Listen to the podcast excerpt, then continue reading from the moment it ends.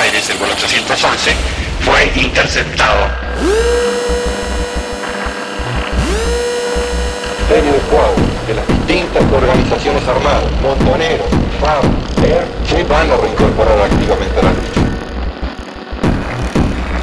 Continuar con la guerra revolucionaria. ¿Las guerrilleras eran muchachas jóvenes?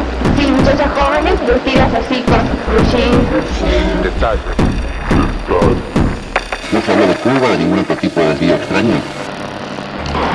Podemos observar que el cielo patagónico, tan amenazante como en la tarde de ayer, en este momento se ha iluminado con algo de sol.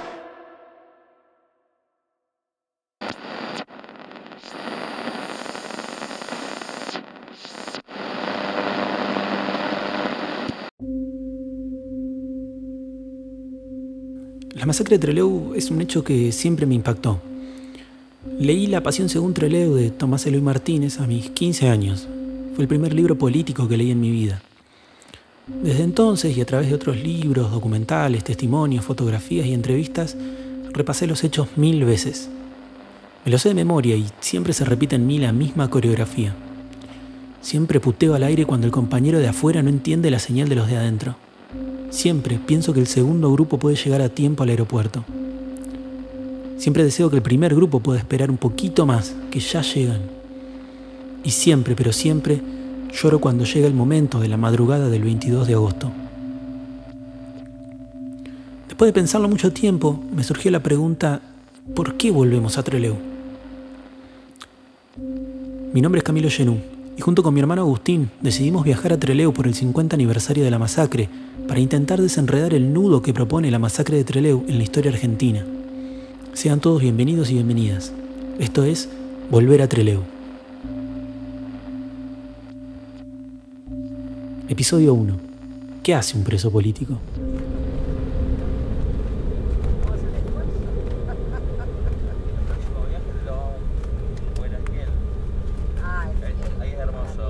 Señoras y señores, bienvenidos a la ciudad de Trelew.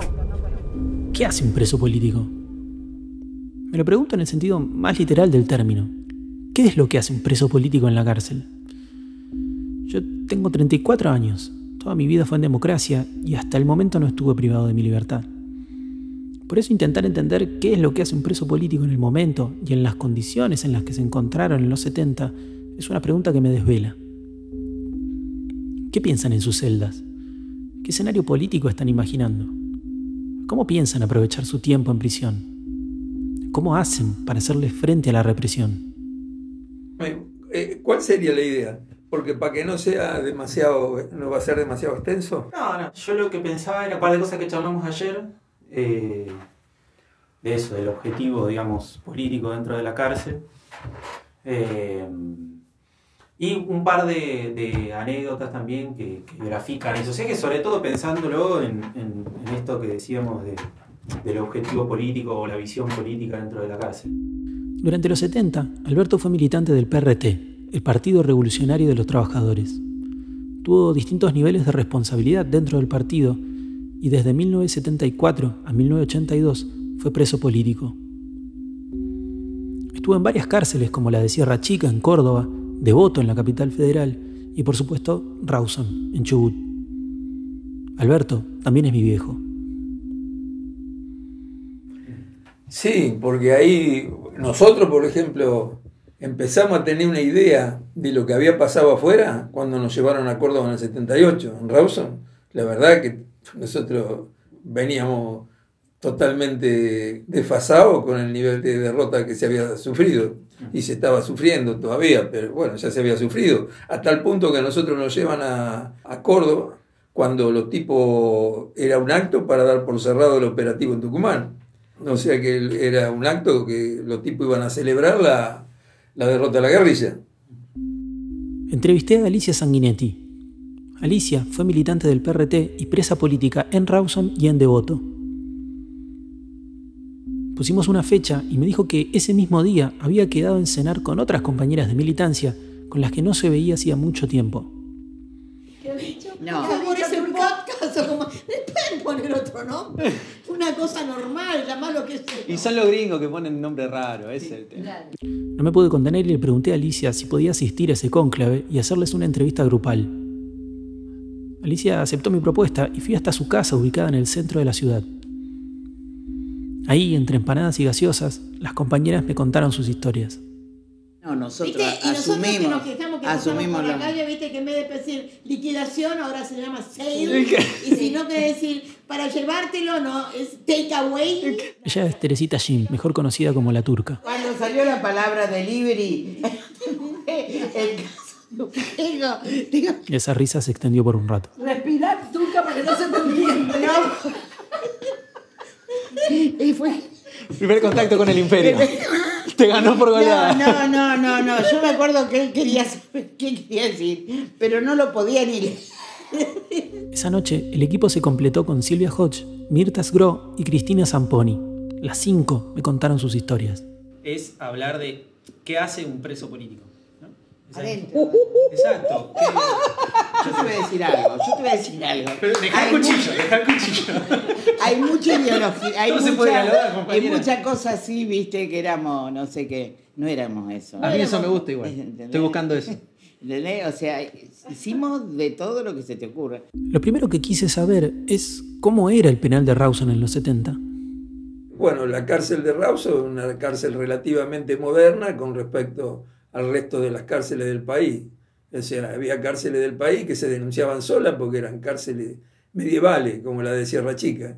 Entonces, bueno, creada para los presos comunes. En la cárcel de Rawson, una cárcel relativamente moderna, bueno, con celdas individuales, con eh, pabellones calefaccionados, con mesas eh, donde se podría trabajar grupalmente y bancos donde se podría trabajar grupalmente, bueno, con patio de cemento, etcétera, donde se podía desarrollar deporte. El tema era que te, te verdugueaban las 24 horas del día. Entonces, cuando se dice te verdugueaban, eh, las 24 horas eran las 24 horas, porque a cada hora, a cada dos horas había recuento, bueno, te pateaban la puerta de la celda si no estabas mirando, durmiendo mirando para el lado de la mirilla, por citar las cosas más groseras.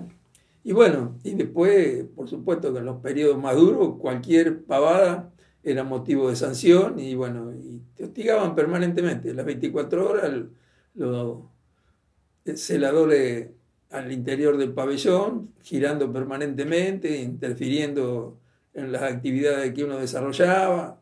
O sea, bueno, una situación de hostigamiento permanente para lo cual estaban preparados y bueno, los formaban. O sea, venían celadores que los primeros meses, cuando entraban, bueno, casi que entraban como pidiendo permiso. Creo que nosotros habíamos hecho un gran trabajo de masas, ¿sabes qué es eso, no? Habíamos hablado bien, nosotros teníamos cosas que debíamos hacer en la cárcel, tratar bien a los guardiacárcel, cuando íbamos a la visita, tratar, o sea, había toda una cosa de que De respeto. as- de respeto no, de crear un, un Un buen clima, clima. ¿Entendés? Y se lograba porque no te olvides que estamos hablando del 72, 71, ellos no sabían qué hacer con nosotros. Ustedes, por ejemplo, van cayendo presas en distintos momentos, ¿no? Eh, ¿En qué están pensando? Apenas caen presas, ¿viste? O sea, caen, bueno, saco provecho de esto, trato de salir, o sea, ¿qué, ¿cuál es su visión una vez que, que caen? Y, y leímos justamente un documento del partido, por eso me acuerdo. Y decía, era como una preparación para la tortura, fundamentalmente. O sea, que había que tratar de dormir. Yo dormí todo el tiempo en Cordina. Los ¿En tipos no entendían nada, dormí todo el tiempo. Me despertaban los tipos, no me torturaban. Que había que dormir. Yo eso ¿Eh? recién me entero. Yo también. Había que dormir para mantener, era un documento interno, eh, que había que estar muy tranquilos y tratar de dormir porque en el momento, digamos, de la tortura, si vos estabas muy nervioso, sin dormir y qué sé yo, bueno, estabas más expuesto a perder, digamos, la- la- el equilibrio y bueno, y más en sus manos. Y después, bueno, eh, no me acuerdo otra cosa, pero el- la, la- la cárcel se planteaba como un frente de lucha, exactamente Claro, igual. igual que si estuvieran Y la afuera. tortura, el último combate. Con la organización, bueno, nosotros estábamos organizados y bueno, la organización tiene, tenía que dar respuesta, trabajar todos esos temas.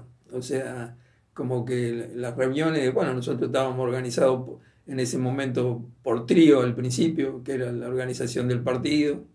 Eh, bueno, a veces éramos algunos más. Bueno, cada trío tenía un responsable, cada responsable, bueno, llevaba adelante tareas y a su vez eh, había ámbito para charlar todos estos temas, bueno, de cómo comportarse frente a la requisa. Ahí quizás haya una primera respuesta posible a la pregunta sobre qué hace un preso político. Como que salís de un escenario e ingresas a otro. Todo sigue igual, o no, pero más o menos. No sé, yo por lo menos lo viví como, bueno, ya estoy, es otro mundo, estoy acá, es otra, eh, como, como que te cambiaron de frente. Claro, alguna cosa así. Sí, sí, o sea, pasada la etapa de la tortura. Te sacaron del frente de masa y dijeron pasás al frente de cárcel. Claro, sí, cuando llegas, yo, yo pienso, ¿no? Cuando yo llegué al pabellón y ellas estaban todas de pie al lado de las cuchetas cantando canciones de la guerra civil española para recibir a los que entrábamos en ese momento, yo dije, ya está. Claro, claro ya es territorio amigo, digamos, ¿no? No, la sensación de estar entre compañeras, ¿no? Con lo que significaba en ese momento la palabra compañeras. Era que me habías dicho ese concepto de Leduán que habías dicho ayer de la política, la organización, ¿cómo era? Bueno, Leduán ahí explica en forma magistral eh, la relación entre la organización y los cuadros por un lado, y por el otro lado la ideología, la, la política y la organización. Le Duan fue uno de los comandantes de la revolución vietnamita, una especie de Che Guevara de Ho Chi Minh, el Fidel Castro vietnamita. Además de ser un genio militar, Le Duan desarrolló una serie de textos políticos y organizativos que sirvieron como manuales para las organizaciones de izquierdas de todo el mundo. La organización y los cuadros fue uno de esos escritos. Es algo que es útil eh, para la formación de organizaciones revolucionarias y para la construcción de cualquier emprendimiento institucional eh, en la sociedad moderna. Lo que dice ahí que la organización es la materialización en la práctica de la ideología. Y lo que une la ideología con la organización es la política.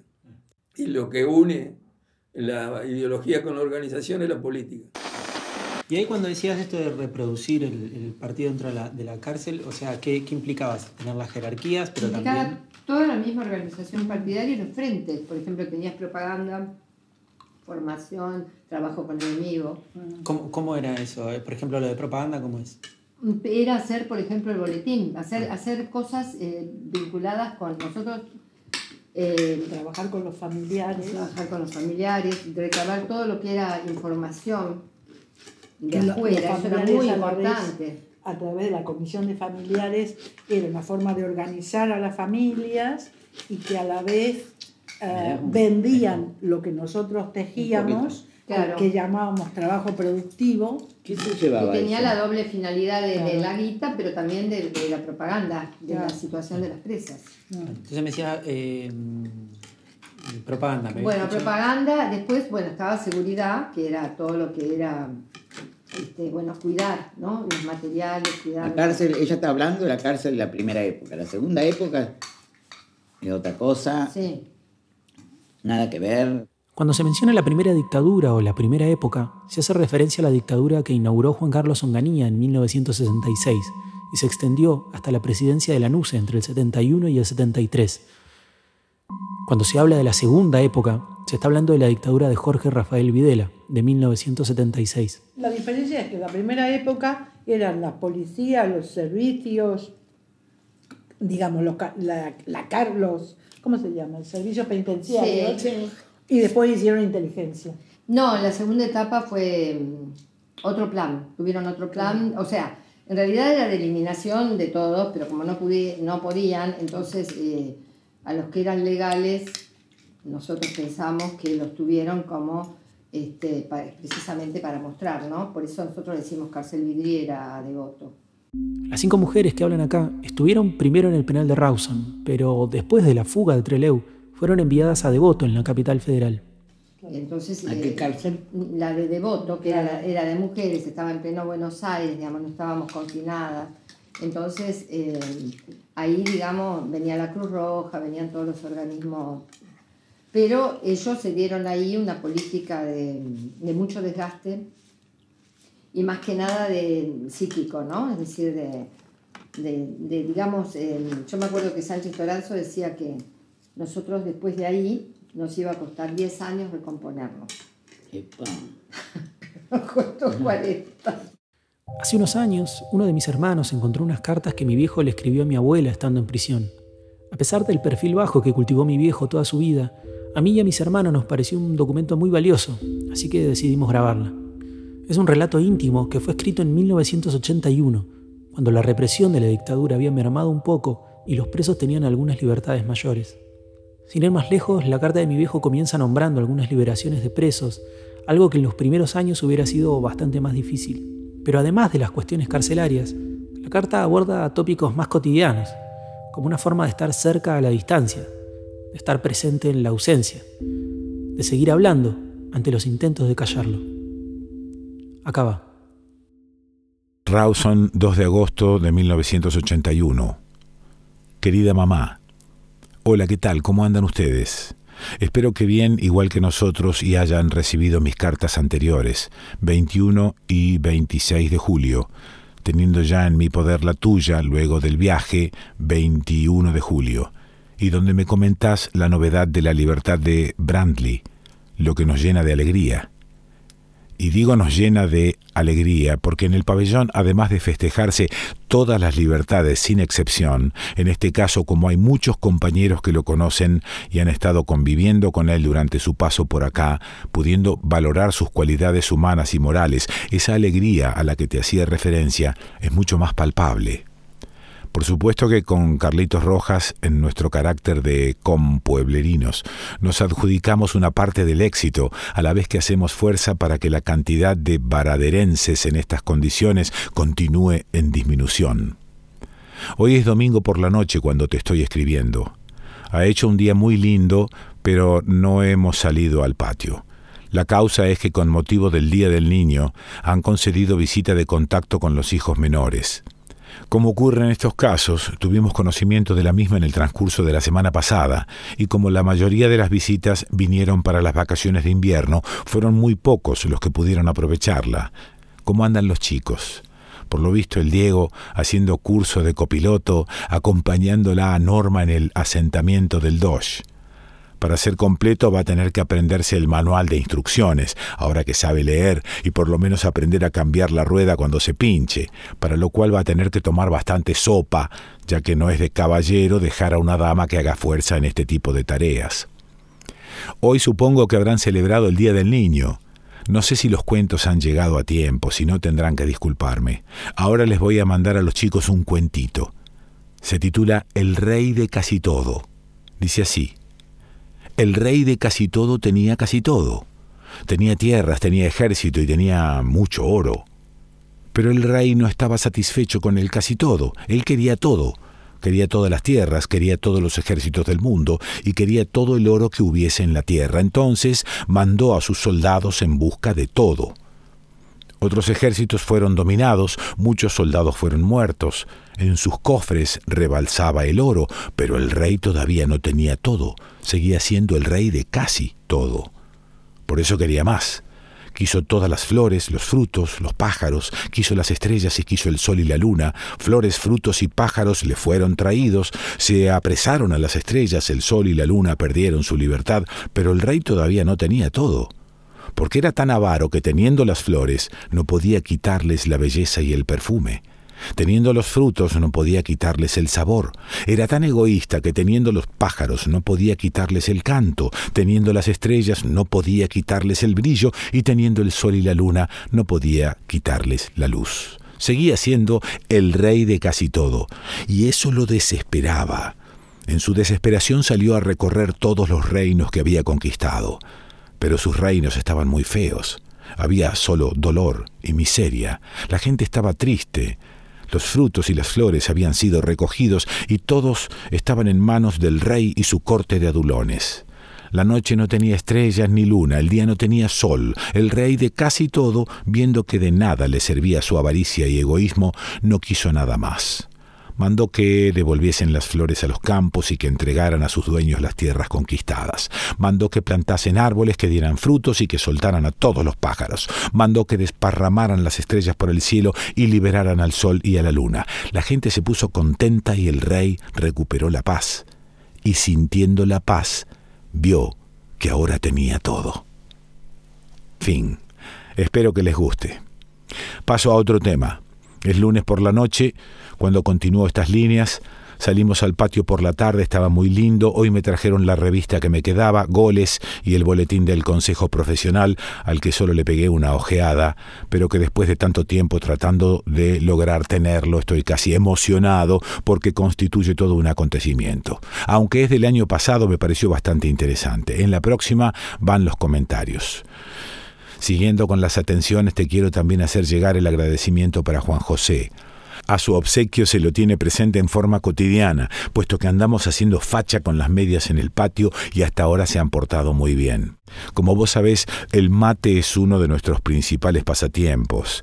Antes, cuando las cosas que podíamos hacer eran demasiado pocas, y acompañante ahora del estudio, la lectura de los diarios o las charlas al regreso del trabajo. Por lo tanto, no va a faltar ocasión en un futuro no muy lejano de que podamos reeditar con el negro, Pilar y su familia alguna de las mateadas a que te hago referencia. Bueno, querida mamá, estoy terminando estas líneas. Saludos a los amigos y a la familia. Mercedes, Etel, Teófila, Norma, Rosita, Amanda y Marini, Chichino, Roberto, Alfredo, Naldo, Negro, Don Miguel, Gringo, Élida, Emilio. Un abrazo grande y un beso para ustedes, Diego, Luciano y Mariana. Alberto. Te quiero, viejo.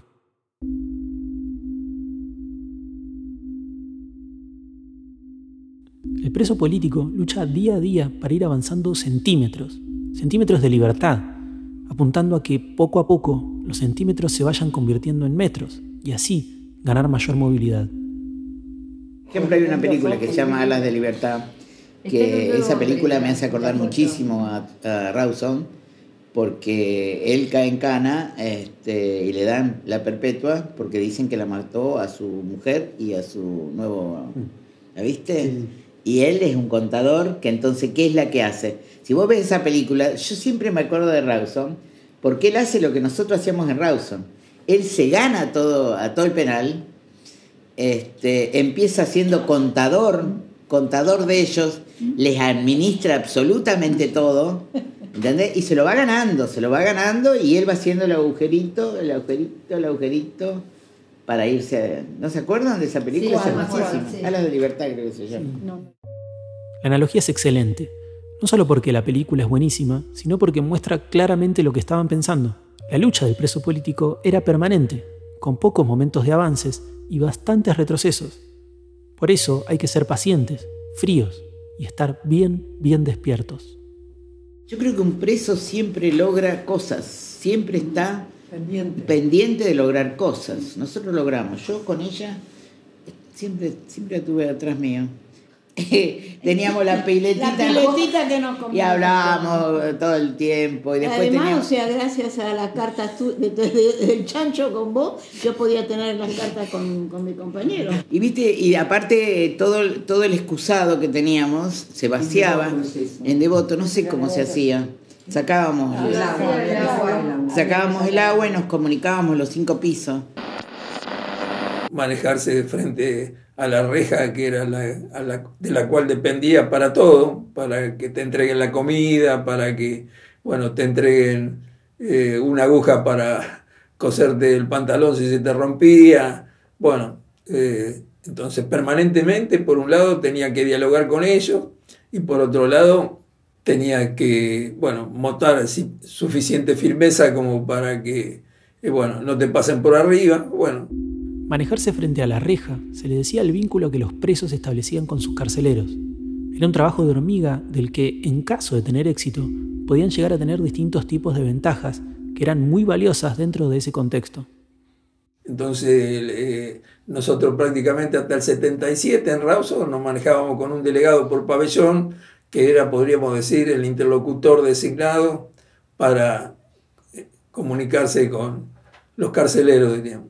a partir de marzo, como ellos centraron la represión en los delegados y llevaron a todos los delegados a los calabozos y lo pusieron a varios al, borde de la muerte, entonces bueno, ahí cambiamos y nos empezamos a relacionar masivamente con la reja. Y en, ese, en función de esa situación íbamos mejorando y perfeccionando la organización y también íbamos elaborando con el comportamiento de ellos para poder darle una respuesta acorde. Pero siempre la respuesta, y mucho más a partir de esto, del conflicto ese de marzo del 77, era grupal. Imaginemos un pasillo largo con, digamos, unas cinco celdas de cada lado.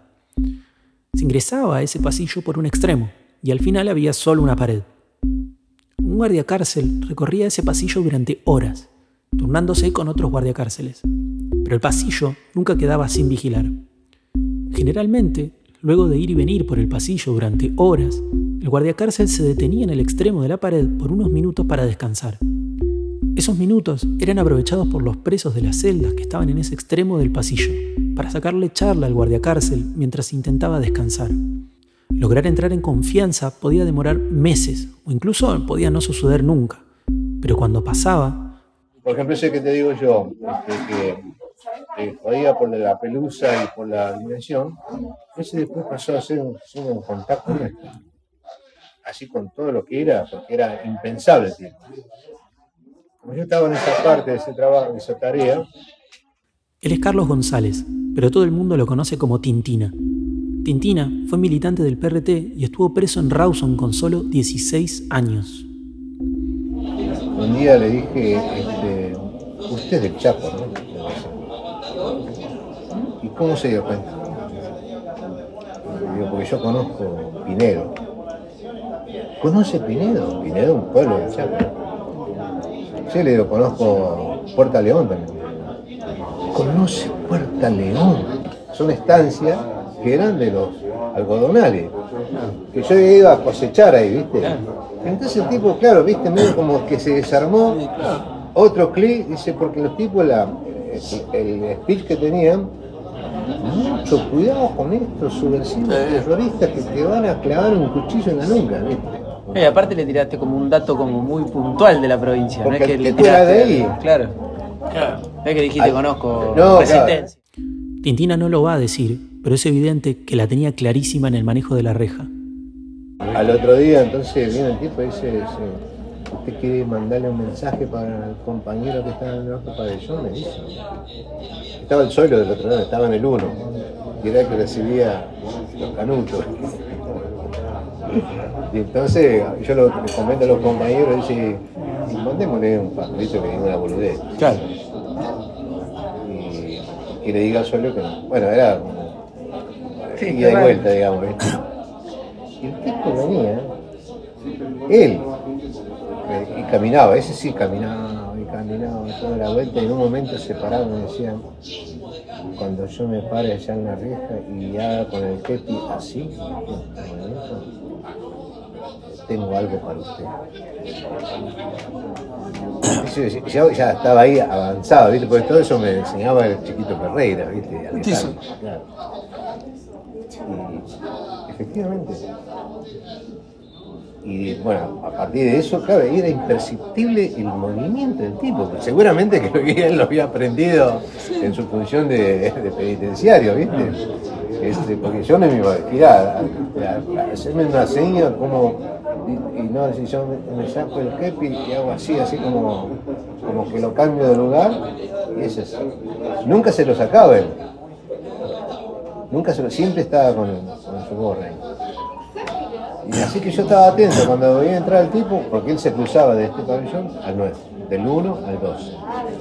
Porque nos turnábamos, ¿viste? Dos horas acá, dos horas allá, y dos horas al otro pabellón, y así iban, ¿viste?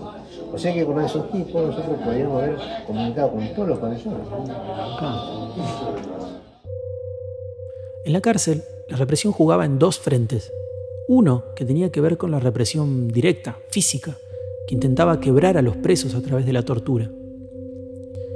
Pero también jugaba en un segundo frente, el mental, que venía a ser un frente que buscaba quebrar a los internos en base a un acercamiento paulatino, sinuoso, astuto, y que tenía como objetivo final que el preso terminara colaborando con la represión. Es decir, que le diera información que consideren útil, como locaciones importantes o que el preso entregue a sus compañeros. La idea era sacar información y al mismo tiempo romper con la unidad interna de los presos, como intentaron hacer con mi viejo en Córdoba, en la cárcel de Sierra Chica. en concreto ahí, en octubre, el 8 de octubre, que era el día de la muerte del Che, hacen una requisa nocturna bueno, y en función de esa requisa nocturna me llevan a los calabozos. Eh, nosotros estábamos en un pabellón, que era el pabellón 11, si no recuerdo mal, que le llamaban el, de los irrecuperables. Y bueno, me llevan a la calabozo, me golpean ahí, estoy un par de días. Eh, bueno, y después, bueno, cuando yo creía que eh, me iban a devolver al pabellón, me llevan para mi sorpresa, diríamos, a un pabellón que tenía condiciones más flexibles que ese, bueno, donde se salía al recreo mayor cantidad de tiempo, bueno, donde había una serie de beneficios, se ingresaban los diarios, bueno, salían una vez por semana al campo de fútbol a jugar al fútbol, eh, bueno, había una serie de beneficios. Por supuesto que esto eh, venía acompañado, diríamos, de una eh, prédica que empezaban a hacer ellos y empezaban a, bueno, empezaban a hacer correr la bolilla, bueno, de que eh, los que iban a los pabellones con beneficio era porque estaban colaborando con, con el penal. Colaborando quería decir, bueno, traicionando a sus compañeros. Cuando mi viejo me contó esta anécdota, no pude evitar pensar en toda la situación como si fuera una partida de ajedrez. En el ajedrez, las blancas mueven primero. Bueno, el primer día salgo al recreo y bueno, y me rodean ahí varios compañeros que me vienen a hacer algo así como comité de recepción, eh, que se sabía que había un par de ellos como mínimo que, estaban colaborando con el penal. Eh, bueno, eso dura varios días y lo único que se me arrimaban eran los que eh, estaban colaborando. Salía al patio y caminaba solo porque eh, los honestos no se me acercaban porque tenían miedo que los sancionen y bueno, y los colaboradores mucha bola no le daba, así que caminé un par de días y después, bueno, tampoco venían demasiado. Y un día estaba caminando y se me acerca un tipo ahí que se sabía que eran eh, tipo vinculados a la policía y al ejército, que, bueno, los habían detenido y estaban, lo habían mandado a Sierra Chica. No se sabía bien en qué circunstancias lo habían detenido y, y bueno, y por qué lo habían mandado.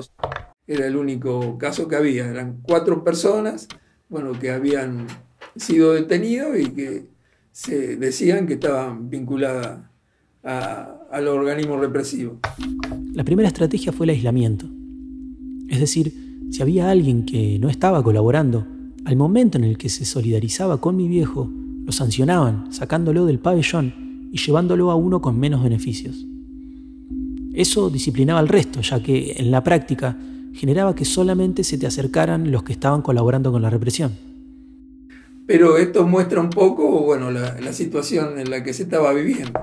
Esto, si bien esto pasaba hacia afuera, bueno, eh, hacia adentro yo tenía una lucha interna, diríamos, y que creo que fue lo más importante de toda mi experiencia carcelaria, eh, que era, eh, bueno, tratar de definir cuál era mi actitud más correcta ahí y además el problema de fondo era cómo iban a interpretar los compañeros míos esta, esta situación. Bueno, esto eh, era un tema eh, complejo porque si bien uno siempre está en esa situación muy presionado por el famoso que dirán, que afecta a todo el mundo independientemente de la situación en que se encuentre, el nivel de formación política, etc. Al igual que en el ajedrez, el preso político antes que actuar o mover, piensa. Bueno, esto después de varios días de caminar en la celda solo, diríamos, eh, en determinado momento llego a la conclusión de que el tema no, no es la confianza eh, de los compañeros en mí, sino la confianza mía en los compañeros. O sea que llegué a la conclusión de que iban a tener confianza de que el enemigo me estaba sometiendo a este juego y que bueno, era parte del juego del enemigo. Así que cuando llegué a esa conclusión, después de una semana de caminar solo en la celda y, de tratar de buscarle la, la punta a la madeja, donde se plantean cuestiones también que, bueno, teóricamente eh, no son tan comunes en los que militan en una organización revolucionaria, pero que es cierto prestigio, entre comillas, que uno va logrando, bueno, en la medida que tiene mayores niveles de responsabilidad, etcétera. Y bueno, yo ahí llegué a la conclusión de que, bueno, no me no había entrado en una organización revolucionaria para ganar prestigio ni ser famoso, diríamos, sino que bueno, que independientemente de cómo saliera esta experiencia en la que me estaba sometiendo el enemigo, siempre en la revolución iba a haber lugar. Terminó el repliegue. Mueven las negras. Cuando le encontré esa vuelta, me empecé a plantar distinto frente al problema. Y bueno, y a recuperar lo que los vietnamitas llaman el espíritu de ofensiva. O sea, dejé de estar a la defensiva, diríamos, y empecé a, bueno, a pararme de otra manera frente al problema. Y a también a ampliar la visión y a empezar a tener una perspectiva de cuáles iban a ser los próximos pasos del enemigo. Y ahí es cuando te meten este tipo en la. Claro, Turno de las blancas. Así que bueno, un día siento movimiento, bueno, porque ahí, eh, como es una cárcel medieval, bueno, se abrían las celdas, la- las, puertas, las rejas que estaban como de acceso al pabellón, que estaban como a 20 metros, bueno, se escuchaban los ruidos. Entonces miro ahí por un agujerito de, de la puerta de madera, que eran la de la celda, y lo veo al tipo este que lo estaban trayendo a, a la celda. El nuevo compañero de celda era ese que días atrás había tenido un primer acercamiento en el patio. Este. Y un día estaba caminando ahí, se me acerca un tipo ahí que se sabía que eran tipos vinculados a la policía y al ejército, y que, bueno, los habían detenido y estaban, lo habían mandado a Sierra Chica. Cuando entra el tipo a la celda, qué sé yo, bueno, eh, poner la mejor cara posible, diríamos, y bueno, tratar de darme una política con él desde el primer minuto que llegó. Entonces, bueno, de plantearle de que íbamos a compartir todo, etcétera, bueno. Bueno, por supuesto que yo tenía ya una experiencia carcelaria de varios años, de haber pasado por los peores lugares. El tipo, la verdad que, entre otras cosas, también estaba en cana. Así que era, eso era lo, el elemento común. En este punto se comenzó a intercambiar golpe por golpe. Bueno, el tipo tenía ya los datos que le había pasado el enemigo ahí del penal, de quién era yo más o menos, tenía bastante cercana, diríamos, la caracterización de quién era y qué niveles de responsabilidad había tenido, etcétera. Pero empezamos ahí a compartir todo en la celda. Eh, aprovechaba que nos entraba el diario, así que empecé a tratar de utilizar el diario para charlar con él. Por otro lado, bueno, empezó, tuvo visita, bueno, le empezaron a contar ahí una situación familiar compleja, donde, bueno, la, la novia o la pareja que tenía, bueno, lo estaba traicionando, bueno, todo un drama familiar, etcétera, bueno, todas cuestiones que me ayudaban a mí para darme una política con él, contenerlo en ese aspecto, bueno, ir ganándome algún nivel de cercanía y de confianza.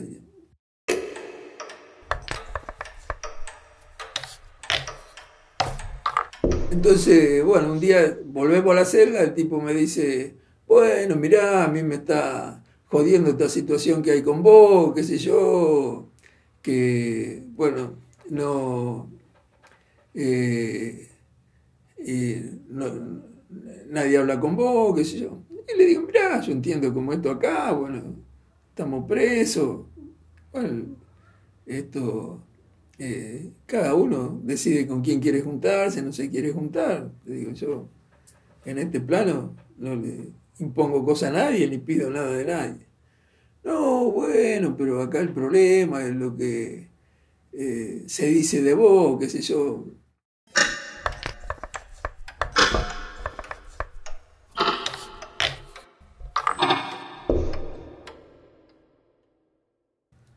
Entonces le digo, ¿y, ¿y qué se dice de mí? Bueno, el tipo ahí me tira más o menos la caracterización que tenía, que no era exacta, pero bueno, pegaba en el poste, diríamos. Claro, lo que se dice de vos a nivel eh, de la represión, digamos, Sí, no tanto de claro. tus compañeros. No, no, claro. Eh, bueno, entonces le digo, mira, acá te voy a decir cuáles son las reglas del juego. Le digo, yo puedo ser eso que decís vos o miembro del ejército rojo japonés. Para vos, para los hijos de puta estos del penal, para los que me torturaron y para los milicos, soy de acción vecinal de Varadero. Y entonces el tipo me dice, no, pero le digo, mira, te lo repito, para vos, para los milicos, para estos hijos de puta del penal y para los que me torturaron, yo soy de acción vecinal de Varadero. Esta jugada requiere una explicación. Hay que prestar atención porque es medio complicado. Mi viejo estaba como preso político legal. Eso fue así porque cayó preso en 1974, antes del golpe de Estado, cuando todavía había cierto Estado de Derecho. Y si bien eso no impedía que le ejercieran las mismas vejaciones que al resto, legalmente le brindaba alguna que otra ventaja. En ese momento, la represión sabía que él tenía una militancia política, pero desconocía el grado de responsabilidad que tenía. Por lo tanto, el enemigo no sabía qué tanta información podía sacarle.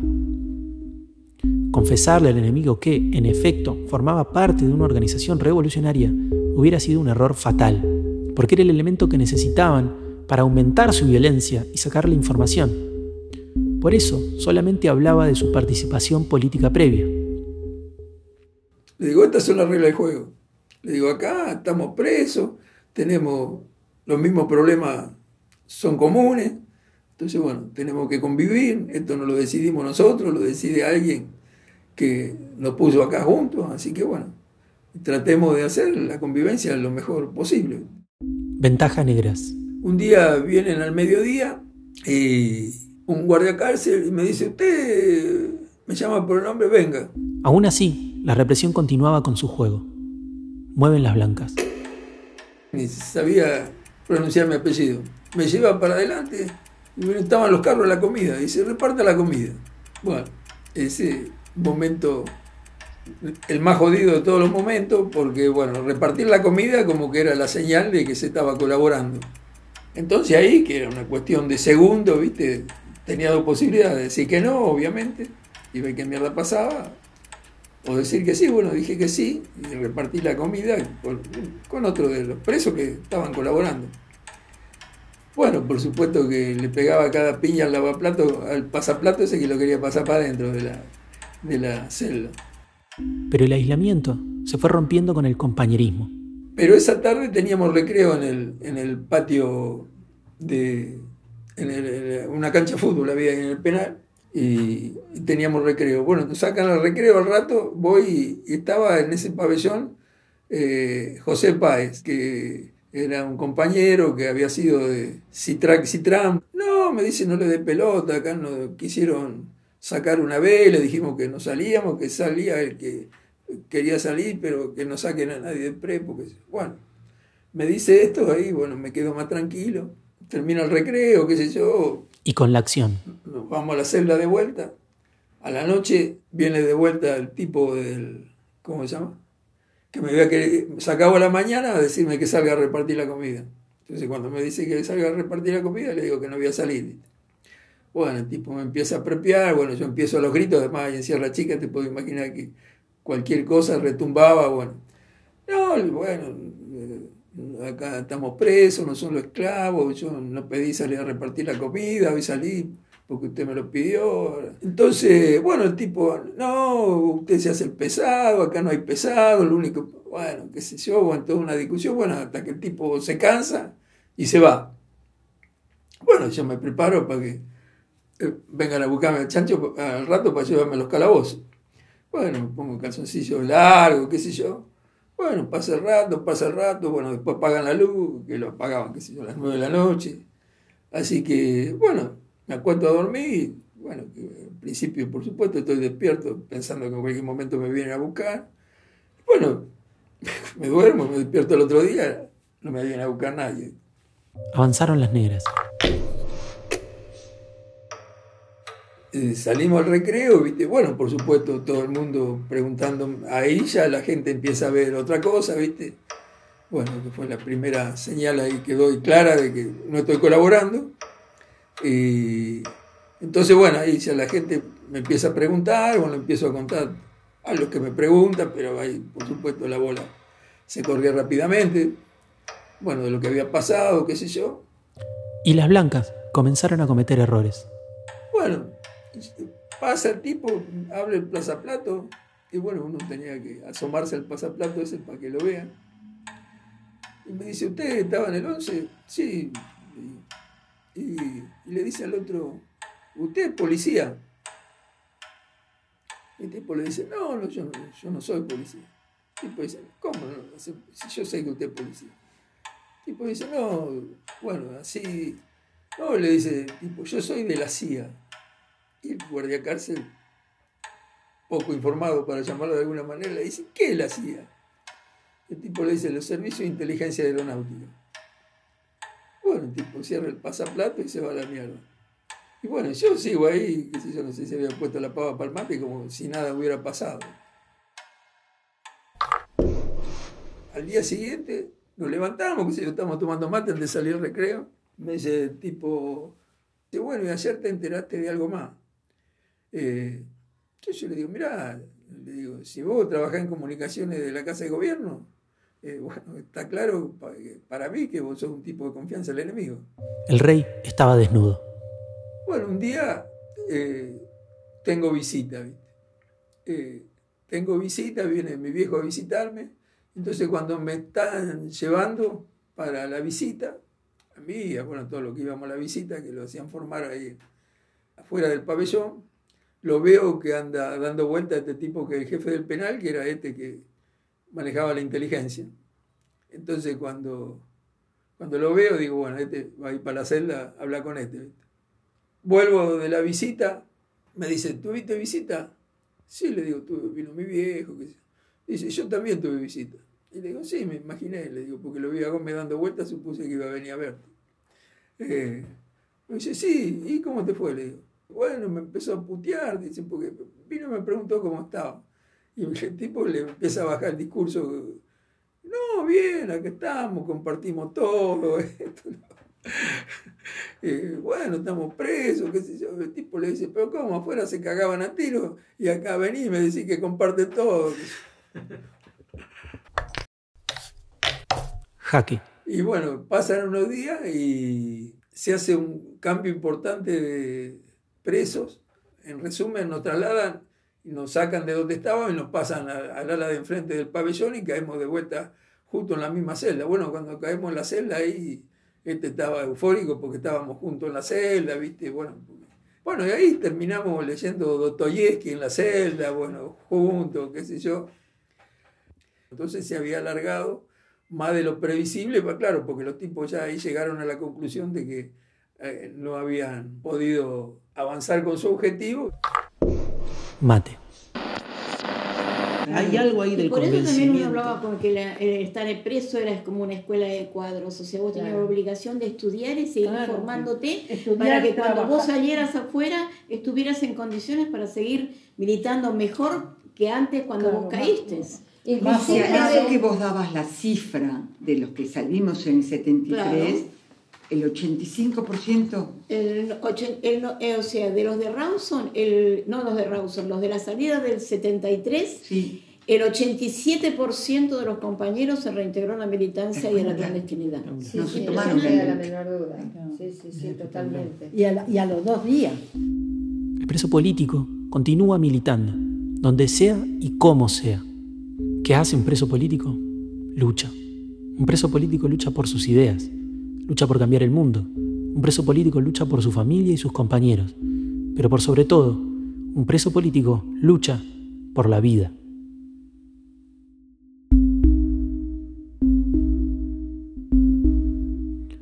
Volver a Treleu es un podcast que hicimos en conjunto mi hermano Agustín Genú y yo, Camilo Genú.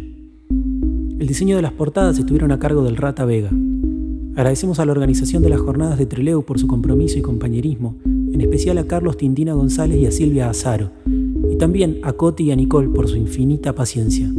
También agradecemos a quienes nos dieron sus testimonios para estos episodios, como a mi viejo y muy especialmente a Alicia Sanguinetti y a la Brigada de Mujeres, quienes tan generosamente brindaron sus testimonios y me dieron una de las mejores cenas de mi vida.